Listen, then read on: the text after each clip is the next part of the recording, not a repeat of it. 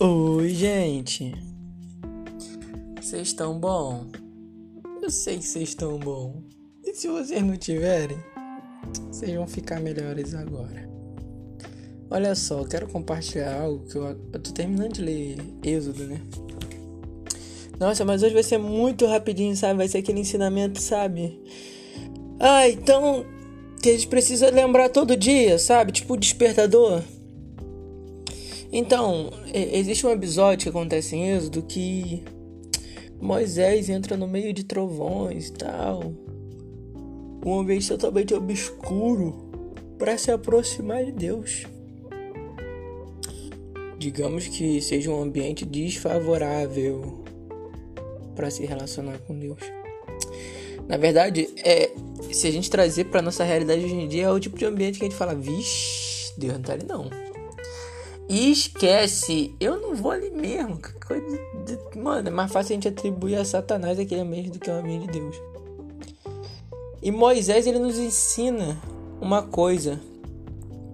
Se aproxime de Deus, mesmo que o ambiente não seja favorável. Mesmo que a aparência do ambiente seja de trovões e raios e uma nuvem escura, se aproxime de Deus. Mesmo que o ambiente seja completamente diferente do que imaginamos, se aproxima de Deus. Sabe, Deus ele nos dá total liberdade para que se a gente se achegue a ele, principalmente hoje em dia, né, que a gente vive uma era, uma aliança totalmente diferente da aliança que Moisés tinha.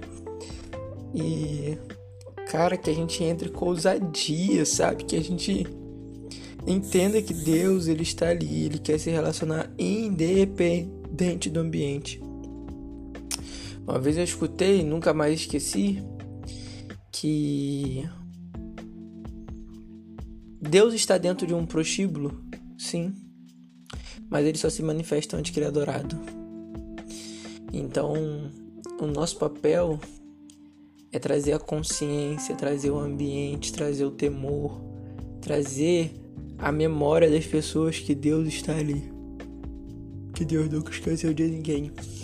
E que o ambiente só é transformado quando clamamos a presença dele, quando buscamos a presença dele.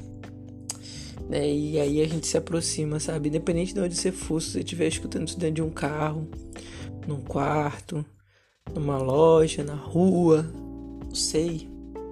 Se aproxima dele, sabe?